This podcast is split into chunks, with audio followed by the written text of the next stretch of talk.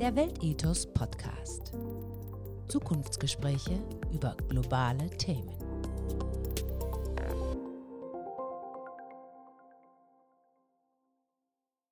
Herzlich willkommen zum Weltethos Podcast. Wir treffen uns hier mit interessanten Menschen, reden über interessante Themen und wir versuchen immer auch ein bisschen den Blick auf die globale Situation zu haben.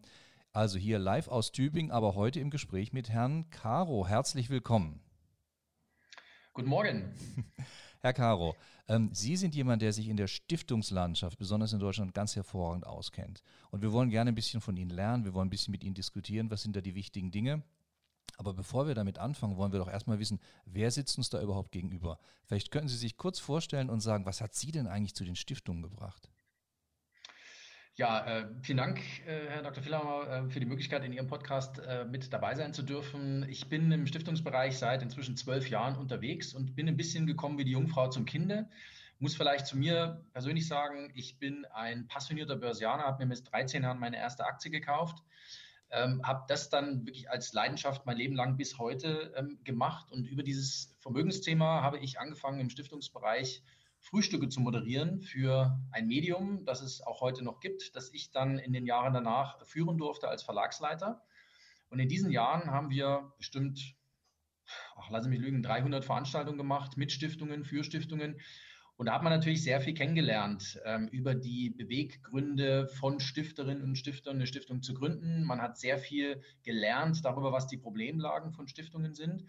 Und äh, als ich äh, die Verlagsleitertätigkeit beendet habe, bin ich nach einer Station bei einer Wirtschaftsprüfungsgesellschaft in die Selbstständigkeit gewechselt. Auch das eigentlich von heute auf morgen ähm, die Idee, eine Plattform zu gründen für Stiftungsexperten und eben kein neues Buch zu machen, die 100 besten Stiftungsexperten, die hat uns äh, angetrieben. Wobei ich sagen muss, ich war derjenige, der das Buch gerne rausgegeben hätte, weil ich einfach aus dieser Verlagswelt komme. Und meine beiden Partner, die äh, Bettina Model, Katrin Sucko und ähm, der Michael Stinger haben zu mir gesagt, Mensch Tobias, lass uns doch bitte eine Plattform machen. Das ist doch viel zeitgemäßer und du mal mit deinen Büchern. Und sie haben mich überzeugt und das war die Geburtsstunde von Stiftungsmarktplatz.eu. Wir sagen immer, es ist eine Heimat für Stiftungsexperten und ein Hub für Stiftungsexpertise. Ähm, das war es am Anfang nicht, aber heute ist es das tatsächlich.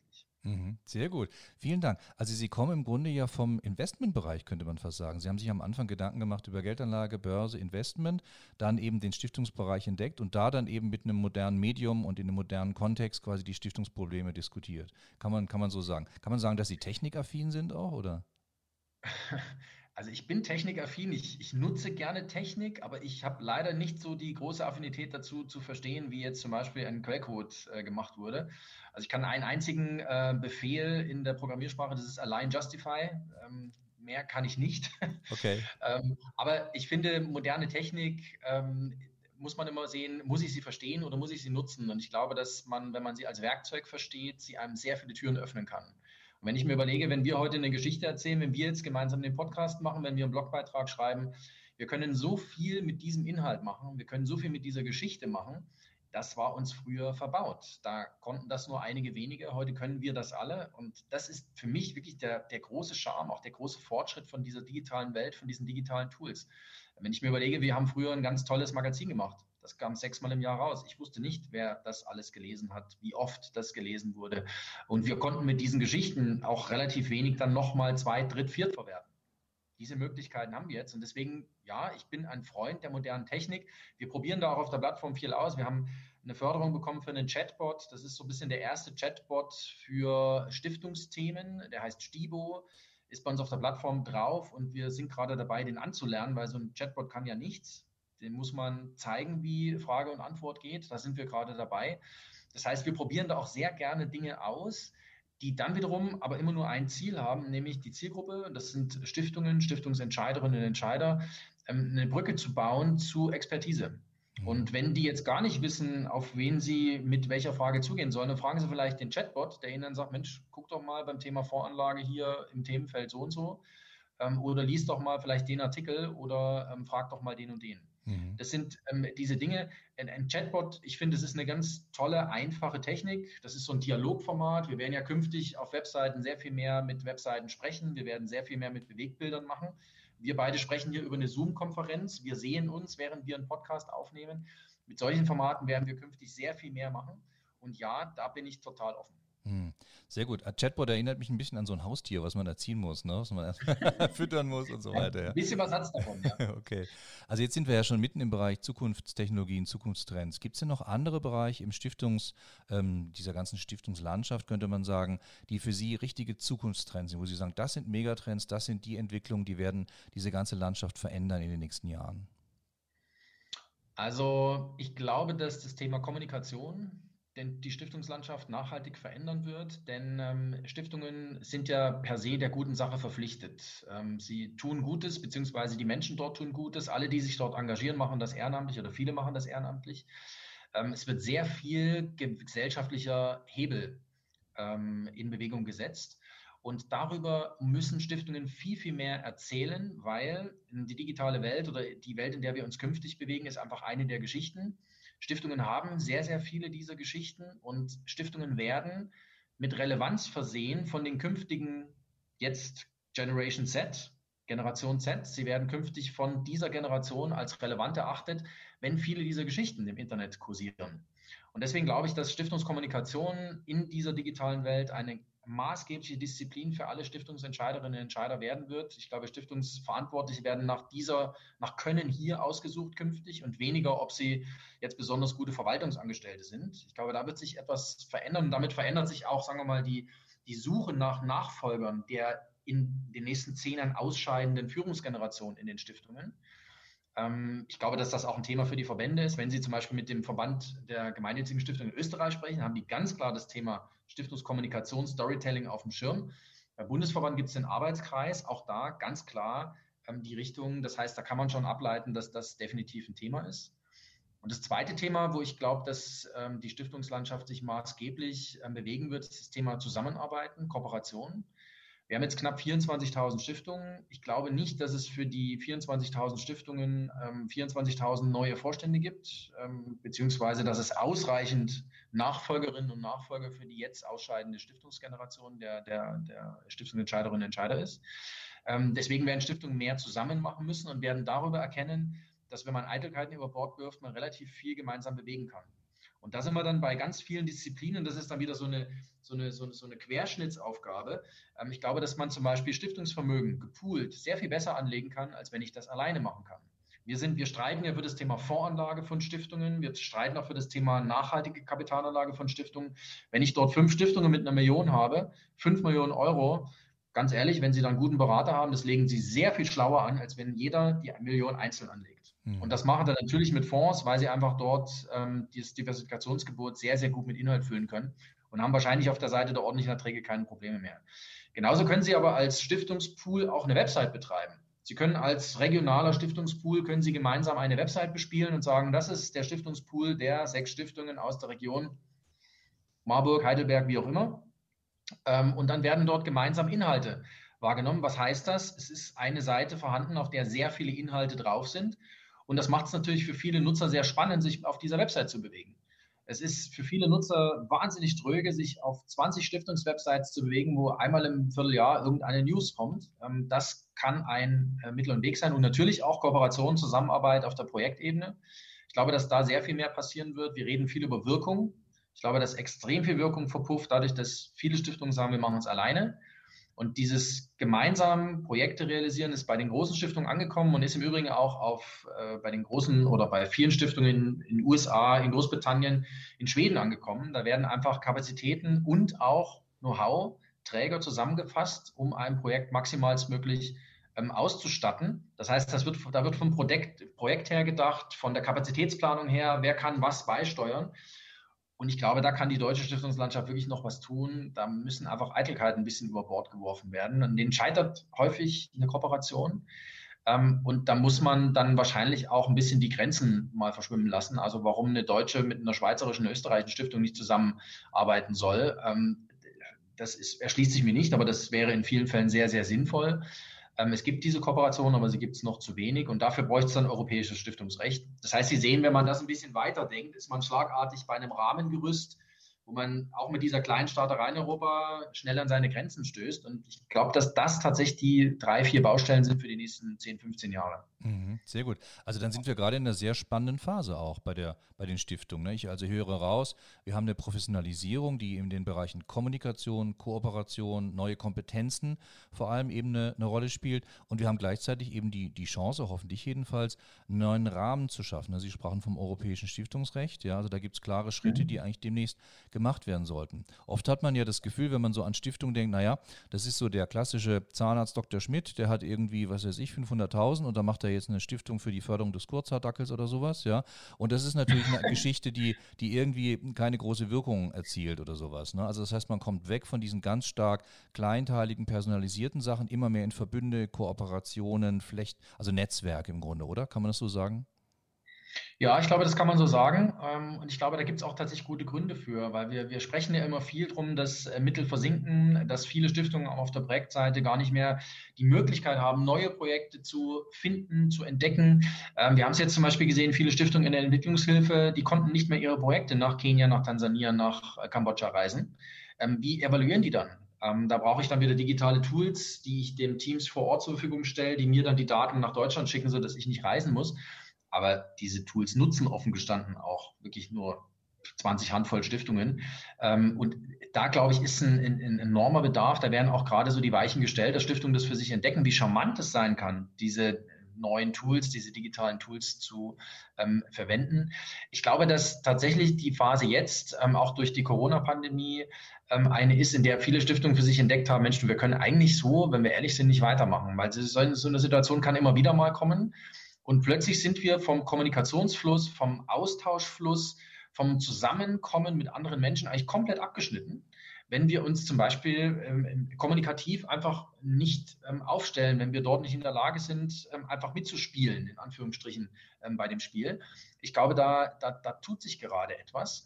Ähm, und ich bin fest davon überzeugt, dass diese Pandemie ähm, aus Stiftungssicht in zehn Jahren rückwirkend eine Chance gewesen ist, als deutsche Stiftung den Nachholbedarf ähm, einfach ein Stück weit schneller aufzuholen, als man ihr das der, der, Stiftung, der Stiftungslandschaft insgesamt einfach zugetraut hätte. Ähm, gibt ja Studien, die der deutschen Stiftungslandschaft speziell eine, ein relativ großes Nachholbedürfnis in der digitalen ähm, Welt bescheinigen.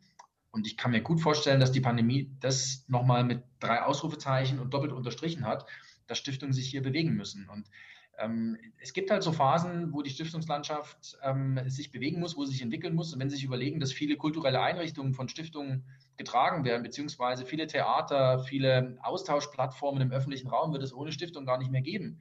Wie viele Gebäude werden heute von Stiftungen gehalten? Dann ist es umso wichtiger, dass Stiftungen schlagkräftiger werden. Stiftungen müssen überhaupt nicht bescheiden sein. Wir reden über 100, 200, 300 Milliarden Euro Stiftungsvermögen nur in Deutschland. Wir reden darüber, dass dann, wenn man drei Prozent annimmt, neun, zehn Milliarden für gemeinnützige Zwecke pro Jahr ausgegeben werden. Das ist kein Kleingeld. Das heißt, selbst der kleine Zahnarzt, der dann irgendetwas macht, klar kann der seine Stiftung weitermachen. Und ich glaube auch, dass das weiter so geben, dass es das weiter so geben wird. Ähm, aber die Schlagkraft des Sektors insgesamt, ähm, die muss sich verändern, damit er weiter relevant bleibt. Es gibt ja auch genug Leute, die sagen, naja, Stiftungen brauchen wir eigentlich nicht und ähm, wir, äh, die haben eigentlich schon genug Privilegien ähm, der Meinung bin ich nicht. Ich glaube, die Stiftungslandschaft müsste viel selbstbewusster auftreten nach draußen. Und vielleicht ist da jetzt auch so der Punkt gekommen, dass die Stiftungslandschaft das für sich auch ein Stückchen versteht, dass sie eine sehr wichtige gesellschaftliche Funktion ausübt, egal welchen Zweck sie verwirklicht. Aber dieser übergeordnete, ähm, diese übergeordnete Wichtigkeit des Sektors, die kann man viel, viel selbstbewusster nach draußen tragen. Und ich kann mir gut vorstellen, dass das jetzt genau passieren würde in den nächsten Jahren. Zumindest würde ich mir es wünschen. Sagen wir es mal so. Wenn ich mir das wünschen dürfte, wäre es das. Ja, na klar, im Podcast darf man sich immer was wünschen. Das, ist, äh, das gehört zum Format. ähm, das ist gut, dass Sie das Thema ansprechen, weil ich ähm, begegne auch oft zu einer gewissen Skepsis. Also wenn ich mit Leuten über Stiftungen rede, Stiftungszusammenhänge, dann tauchen immer Namen dann auf wie Gates, Soros und so weiter. Und dann heißt es, ja, ja, also schön ist ja toll, dass die da was machen, aber eigentlich sind das ja alles Dinge, die eigentlich der Staat und die Gemeinschaft machen soll. Das, das passt mir nicht, dass da eine Privatperson so viel Einfluss hat und so viele Möglichkeiten hat. Ne? Also wir kennen alle die Diskussion. Wie reagieren Sie auf sowas? Was, äh, was sind so für Sie da die Stellschrauben und sagen kann, ja, ich verstehe eure Bedenken, aber aus den und den Gründen ist es doch sinnvoll und wir können da wirklich positiv mitarbeiten? Ja, eine Stiftung ist ja ein Ausdruck zivilgesellschaftlichen Engagements und zivilgesellschaftlicher Vielfalt und auch zivilgesellschaftlicher Stärke. Und ich glaube, man würde der Zivilgesellschaft ein ganz entscheidendes Werkzeug nehmen, wenn man nicht äh, ihr die Möglichkeit an die Hand gibt, zu sagen, ich bündele ein gewisses Kapital in einer Stiftung. Also das ist eine, eine Person, die gehört sich selbst, wenn Sie so wollen. Und diese äh, juristische Person, diese Stiftung kann dann mit diesem Sack Geld machen, was sie will. Sie hat bestimmte Regeln dabei zu befolgen, aber ähm, entscheidend ist an der Stelle der Stifterwille, der hinter einer jeden Stiftung steht. Und wenn man diesen Willen beschneidet, beziehungsweise wenn man die Stiftungslandschaft in ihren Möglichkeiten beschneidet, auch tatsächlich Zwecke zu verwirklichen, dann beschneidet man eigentlich die, die, die Zivilgesellschaft einer entscheidenden Komponente, nämlich die, die Gemeinschaft mitzugestalten. Und ich halte das für einen ganz wichtigen Punkt, dass die Zivilgesellschaft nicht nur über staatliche Maßnahmen gelenkt wird und gestaltet wird und dass wir nicht nur Ideen vom Staat von oben oktroyiert bekommen im Sinne von, das ist jetzt richtig, um die Zukunft unseres Landes, unserer, unseres, unseres Gemeinwesens zu gestalten, sondern ich halte es für wichtig und gegeben und insbesondere jetzt, wo es sehr viele andere politische Tendenzen auch gibt, ähm, noch stärker autokratisch zu werden, ähm, dass der Mensch Instrumente an die Hand bekommt, ähm, seinen, seiner ganz individuellen Vielfalt Ausdruck zu verleihen. Und ich glaube, da ist die Stiftung, das sind Vereine ein ganz, ganz starkes Instrument. Und Deutschland fußt auf dieser Vielfalt. Ähm, ich glaube, es ist auch nicht im Sinne von äh, Europa, dass wir aus Vielfalt Einfalt machen. Ja? Also es gibt ja auch viel Vereinheitlichungswillen. Und ich glaube nicht, dass das ähm, dem, dem Modell der deutschen Demokratie, der europäischen Demokratie, der europäischen Teilhabe, dass das diesem in irgendeiner Weise ähm, positiv zu Gesicht steht, mhm. sondern da sind dann Stiftungen in meinen Augen ein ganz klares Instrument an der Hand zu sagen, wir leben Vielfalt. Und ich glaube, dass man davon eher mehr als weniger braucht. Sehr schön. Also jetzt haben Sie auch noch ein Lob des Vereins untergebracht. Sowas ist mir immer sympathisch. Ich bin ja der Ansicht, dass Sportvereine und was weiß ich, Tierschutzvereine und so weiter, das ist ja ein Grundpfeiler unserer Gesellschaft. Eigentlich wird oft unterschätzt, finde ich. Ja.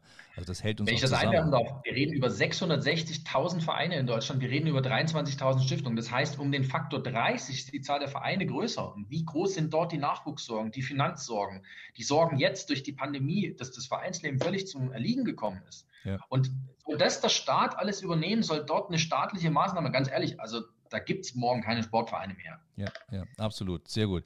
Jetzt würde ich gerne noch auf zwei Themenfelder kommen. Das erste ist, ähm, was Sie persönlich mit dem Stiftungsmarktplatz quasi anbieten. Also ich habe es so verstanden, dass Sie vor allem auch beraten. Das heißt, Sie fragen, was sind die Probleme, was sind eure Fragen, was sind eure Entwicklungsmöglichkeiten. Da geben wir euch Tools an die Hand, da geben wir euch mehr Informationen. Und ähm, was äh, gibt es denn ansonsten noch, was sagen wir, der Stiftungsmarktplatz da bewegen kann? Vielleicht können Sie uns da noch einen kleinen Einblick geben. Das mache ich sehr gerne. Also der, der Stiftungsmarktplatz, stiftungsmarktplatz.eu ist äh, eine Plattform, auf der Stiftungen, Stiftungsentscheiderinnen und Entscheider und auch Stiftungsgründer, Stiftungsexperten finden.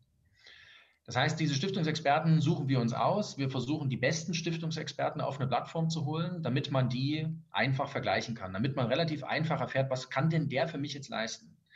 Und das fußt am Ende des Tages auf der Überlegung, dass eine Stiftung jetzt nicht nur Vermögensprobleme hat oder Fragen bei der Vermögensanlage, sondern auch Fragen, die Kommunikation betreffen, die Strategie, die Organisation, das Fundraising betreffen. Ich brauche vielleicht eine neue Stiftungssoftware.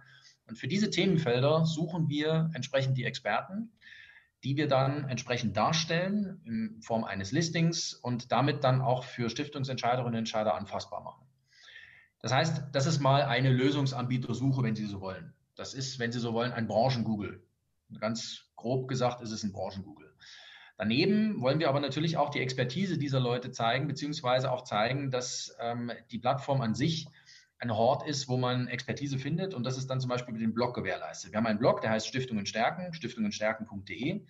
Dort schreiben wir für ein paar Themenfelder, zum Beispiel für das Themenfeld Stiftung und ihr Weg in die digitale Welt oder auch die Voranlage von Stiftung. Mir liegt Voranlage sehr am Herzen, mir liegt aber auch die digitale Welt sehr am Herzen.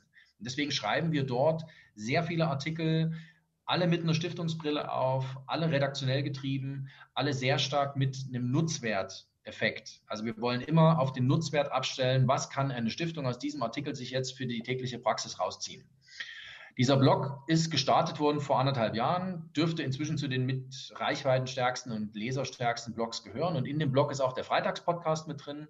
Der Freitagspodcast kommt jeden Freitag. Das ist ein klassisches Corona-Projekt gewesen. Wir haben uns äh, irgendwann an einem Donnerstag mal hingesetzt, wir könnten eigentlich mal einen Freitagspodcast machen. Und dann ist der Ende April, kam der erste. Inzwischen haben wir 60 Folgen. Also wirklich jeden Freitag das Ding durchgezogen. Der erste Podcast wurde, glaube ich, inzwischen 5500 Mal gehört. Also das ist inzwischen etwas, wo man das, was wir bisher geschrieben haben, auch nochmal in der Wortspur ähm, transportieren. Und eine klassische Arbeitshilfe ist fondfibel.de. Das ist, wenn Sie so wollen, die Arbeitshilfe rund um die Voranlage von Stiftungen. Dort analysieren wir stiftungsgeeignete Fonds. Wir haben ein Kriterienraster, nach denen wir Fonds auf äh, auswählen. Ähm, das Thema Performance spielt dort eine Rolle, aber natürlich vor allem das Thema ordentlicher Ertrag. Das ist das Wichtigste. Zuletzt sehr stark das Thema ESG, Nachhaltigkeit, ähm, Wirkung, beziehungsweise wie gehen die Fonds mit dem Thema Nachhaltigkeit um? Machen sie es authentisch oder setzen sie es einfach oben drauf, weil es gemacht werden muss? Ganz wichtige Unterscheidung an der Stelle. Und dann gibt es noch einen klassischen Ratgeber, wo wir sehr viele Themen rund um zum Beispiel das Thema Fondkauf, Fondkosten, ähm, wie kann ich mich mit der Informationspolitik von Fondsanbietern auseinandersetzen, wie verstehe ich, was die mir da in ihrem Factsheet erzählen. Das sind Themen, die kommen dann in der Ratgeberrubrik dort runter.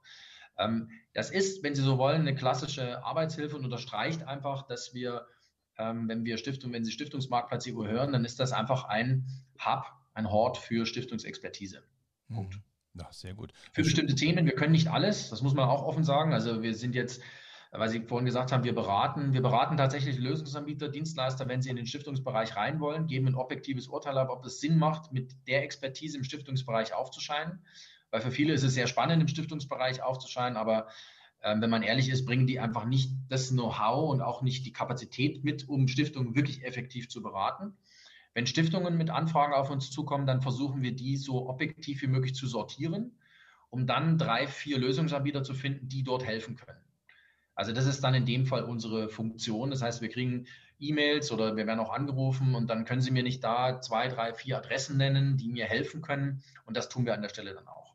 Okay. Wir beraten aber Stiftungen selber nicht, weil wir natürlich unsere Lösungsanbieter, die bei uns gelistet sind, keine Konkurrenz machen wollen. Ah ja, verstehe ich. Gut, vielen Dank für die Erklärung. Sehr interessant. Sie hatten jetzt ein paar Themen genannt, da würde ich gerne noch tiefer reingehen. Wir wollen es nicht zu lange machen, aber das eine Thema mhm. will ich mhm. doch noch anschneiden, nämlich so ethisches Investment, also Nachhaltigkeit, diese Dinge. Also vielleicht die erste Frage, sehen Sie das so wie ich, ich nehme das wahr jetzt im Bereich der konventionellen Finanzen, dass da auch Nachfrage getrieben, sagen wir von den Investoren, sowohl privaten als auch institutionellen, dieses Thema immer stärker wird, weil man kann zuschauen von Woche zu Woche, ja, und dass gleichzeitig die, äh, das Bewusstsein, dass man die Kriterien klar benennen muss, also dass man, sagen wir mal, dem Greenwashing ausweicht, das natürlich auch immer stärker wird, ist klar, ja, bei so einem Nachfragemarkt, ähm, dass man diese beiden Dinge, also zum einen, es nimmt zu, ja, und zweitens, die Kriterien werden immer stärker fokussiert fokussiert. Ja. Was genau ist denn eigentlich nachhaltig? Was genau bedeutet das, wenn man sagt Governance, äh, zum Beispiel bei ESG, Governance-Kriterien? Vielleicht können Sie das für den Stiftungsbereich nochmal ganz kurz beschreiben, was da die Herausforderungen sind. Also für eine Stiftung ist das Thema Nachhaltigkeit eines, wo sich viele fragen, warum kam das nicht früher? Weil Stiftungen sind per se eigentlich angehalten, ihr Vermögen nachhaltig anzulegen, beziehungsweise kann man die Frage stellen, ob sie das nicht per se sind.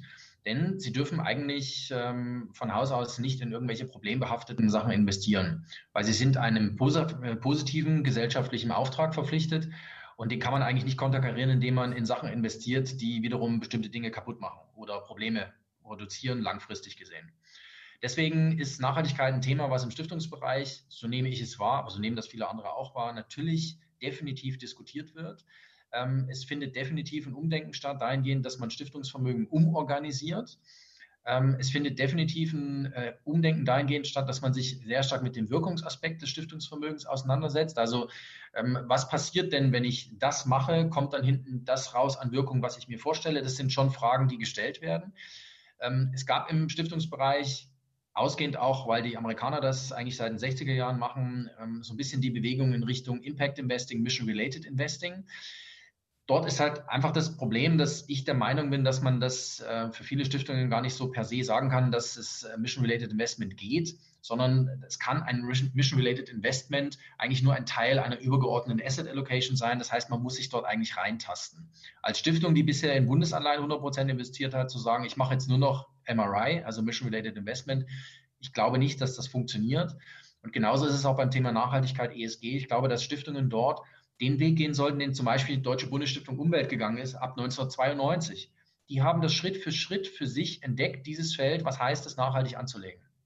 Und ich glaube, das ist auch der Weg, den Stiftungen für sich in Anspruch nehmen sollten, weil auch, und das muss man dann auf der anderen Seite sehen, viele Produkte, ich kann es jetzt für den Fondsbereich ziemlich genau sagen, viele Produkte das Thema Nachhaltigkeit zwar inzwischen in ihren Fonds mit drin haben in den Konzepten, aber die wenigsten haben es als DNA. Das heißt, die wenigsten sind von Haus aus nachhaltig konzipiert.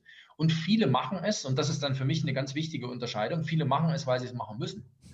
Die machen das nicht, weil sie es wollen, sondern weil sie es müssen, weil wenn sie es nicht müssen, wenn sie nicht Artikel 8 oder Artikel 9 Fonds haben nach Offenlegungsverlautbarung, äh, dann werden sie einfach diese Fonds nicht mehr verkaufen. Nur das sind natürlich die Anbieter, mit denen brauche ich als Stiftung eigentlich gar nicht sprechen, weil die haben keine authentischen Produkte aus Sicht einer Stiftung. Also im Sinne von, meinen die denn auch tatsächlich das ernst, indem die bestimmte Dinge ausschließen, bestimmte Dinge nicht investieren oder ganz bewusst in bestimmte Dinge investieren, weil Fortschritte bei der Nachhaltigkeitspolitik ähm, entsprechend im Portfolio abgebildet werden soll oder weil ich mich bei dem Unternehmen engagieren will. Auf die Hauptversammlung gehen, Ärger machen, Stunk machen, mich mit Aktionären organisieren, um dort Einfluss zu nehmen, dass das Unternehmen nachhaltiger ähm, ähm, agiert bzw. besser geführt wird im Kontext von E&S. Und da glaube ich, da gibt es momentan sehr viel ähm, auch Unklarheit. Ähm, wir versuchen dem ein bisschen zu begegnen, indem wir sagen, wir machen jetzt erstmal einen ganz rudimentären ESG-Check. Also wir versuchen die Anbieter mal abzuholen. Was, macht ihr denn eigentlich beim Thema ESG? Wo steht ihr? Mal ein Status Quo zu haben. Das zweite ist das Thema Artikel 8 und Artikel 9. Also sind das braune Fonds, Artikel 6, äh, hellgrüne oder dunkelgrüne, Artikel 8, Artikel 9. Also kann man sagen, dass die ESG bzw. eine nachhaltige Anlagepolitik in ihr Konzept integriert haben. Mhm. Oder können Sie einfach nur ein paar nachhaltige Investments benennen? Das ist ja. Sagen Sie doch nochmal ganz kurz für die äh, Zuhörerinnen und Zuhörer, die mit den Artikelbezeichnungen äh, nichts anfangen können. Woher kommen diese Artikel und in welchem Kontext sind die entstanden? Ich glaube, es ist für manche gar nicht so selbstverständlich, das Wissen. Dankeschön. Also ob ich es jetzt äh, hundertprozentig schlüssig erklären kann, ähm, muss, ich mal, muss ich mal schauen. Es gibt einen sogenannten ESG Action Plan von Seiten der Europäischen Union. Äh, und dort werden bestimmte Regularien festgelegt, nach denen künftig Geld nachhaltig veranlagt werden muss. So.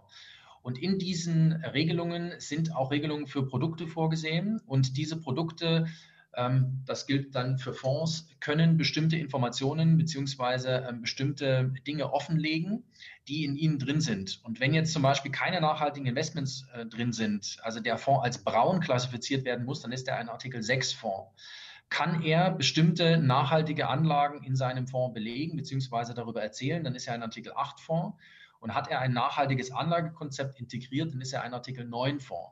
Stiftungen sollten wahrscheinlich am ehesten Artikel 9 Fonds präferieren, also die, die ihrer DNA nach oder ihrer Stringenz nach wirklich nachhaltige ähm, Fonds sind. Und dort sind dann einfach ganz bestimmte Dinge nicht mehr drin. Dort wird auch ähm, sehr stark darauf geachtet, dass sich engaged wird, dass also auf, nach, auf, auf äh, Hauptversammlungen entsprechend äh, Engagement entfaltet wird. Und dort wird vor allem mit den Emittenten und den Unternehmen gesprochen. Das heißt, da findet ein sehr starker Dialog statt, weil man natürlich wissen will, veräppeln die mich jetzt auf der anderen Seite oder meinen die das auch ernst? Und ich glaube, da gibt es momentan sehr viel Bewegung in den, äh, in den Diskussionen und für Stiftungen wichtig an der Stelle, die authentischen Produkte zu finden also auch die authentischen Anbieter zu finden. Es gibt ein paar, die sagen, wir machen das seit Jahren und das stimmt in den Fällen auch. Und es gibt aber wiederum andere Anbieter, die sagen, wir machen es eigentlich schon seit es uns gibt. Dort stimmt es aber leider nicht. Und da müssen Stiftungen ein Gespür dafür entwickeln. Und ich glaube, das ist momentan tatsächlich die große Kunst. Und natürlich muss ich mir überlegen, ob ich, wenn ich früher eine RWE gekauft habe, ich vielleicht äh, künftig einen Energieversorger äh, kaufe, der Geothermie, Wasserkraft, Solar- und Windanlagen betreibt die auch dividendenstark sind. Da muss ich nicht eine geschlossene Beteiligung nehmen. Auch sowas kann ein Investment sein. Da muss ich einfach nur in die Fonds reinschauen und das ist dann ein bisschen unser Auftrag, dass wir sagen, wir durchleuchten diese Fonds, wir lassen uns Bestandslisten kommen und schauen einfach mal rein, auch in, ob sich in der, im Zeitablauf was getan hat. Das ist halt einfach ein Aufwand, den müssen Stiftungen betreiben. Hm. Also sehr gut. Sie sind neben allem anderen auch noch Fondsdetektiv, kann man sagen. Ja. oh, das ist ein gutes Wort. Vielen Dank. okay.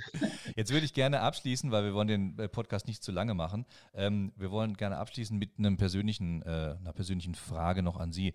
Und zwar, wir haben gehört, wie Sie reingekommen sind in die ganze Stiftungslandschaft, was Sie da fasziniert. Was ist denn Ihr persönliches Ziel jetzt für die nächsten Jahre, wo Sie sagen, also wir haben vorhin schon gesagt, kann man mal was wünschen, okay? Was würden Sie sich denn wünschen an eine Stelle, wo Sie sagen, Mensch, da würde ich gerne was verbessern, da würde ich mich besonders engagieren? Wenn Sie das äh, jetzt mal benennen müssten, was würden Sie, auf was würden Sie sich jetzt gerade konzentrieren? Was ist Ihr persönliches Ziel für die nächsten Jahre?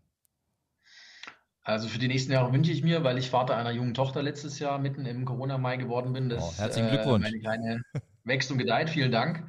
Dass sie gesund bleibt, das ist das Wichtigste. Ähm, da hat man als junger Vater natürlich seine, seine Aufgaben und natürlich mit der Mutter gemeinsam. Ähm, wenn ich mir ähm, für die Landschaft oder für mich persönlich was wünschen würde, äh, dann, ähm, dass man mit der Botschaft noch stärker durchdringt, dass Stiftungen insgesamt professioneller agieren müssen dass ähm, es einfach mit dieser Hemdsärmlichkeit zwar immer noch getan ist, dass das aber wahrscheinlich nicht ausreichen wird, um die Landschaft dahingehend zu entwickeln, dass sie ein Standing hat, wie sie es tatsächlich braucht. Ähm, und diese, diese, diese Professionalität ein Stück weit mit nach vorne zu bringen, ähm, am Ende des Tages auch zwei Seiten dort viel besser zusammenzubringen, als uns das bisher gelungen ist, das ist, wenn Sie mich so fragen, eigentlich meine Agenda 2025. Ah, sehr gut. Wunderbar. Also wir enden mit einem Zukunftsausblick und das passt ja auch zu so einem Podcast. Ich danke Ihnen sehr. Also ich jedenfalls habe viel gelernt. Ich hoffe auch, dass unser Publikum einiges gelernt hat. Ähm, wir werden es dann, wir kriegen dann immer Reaktionen zu den Podcasts, die leite ich Ihnen natürlich dann weiter. Ähm, es war schön mit Ihnen zu reden. Ich wünsche Ihnen alles Gute für Ihre wichtige Tätigkeit. Ich habe den Eindruck, Sie sind an der Schaltstelle wirklich äh, für die Veränderung auch dessen, was Stiftungen leisten können in der Zukunft. Und dafür drücken wir Ihnen die Daumen und ja, freuen uns wieder von Ihnen zu hören. Alles Gute, Herr Caro. Vielen Dank. Dankeschön. Vielen Dank.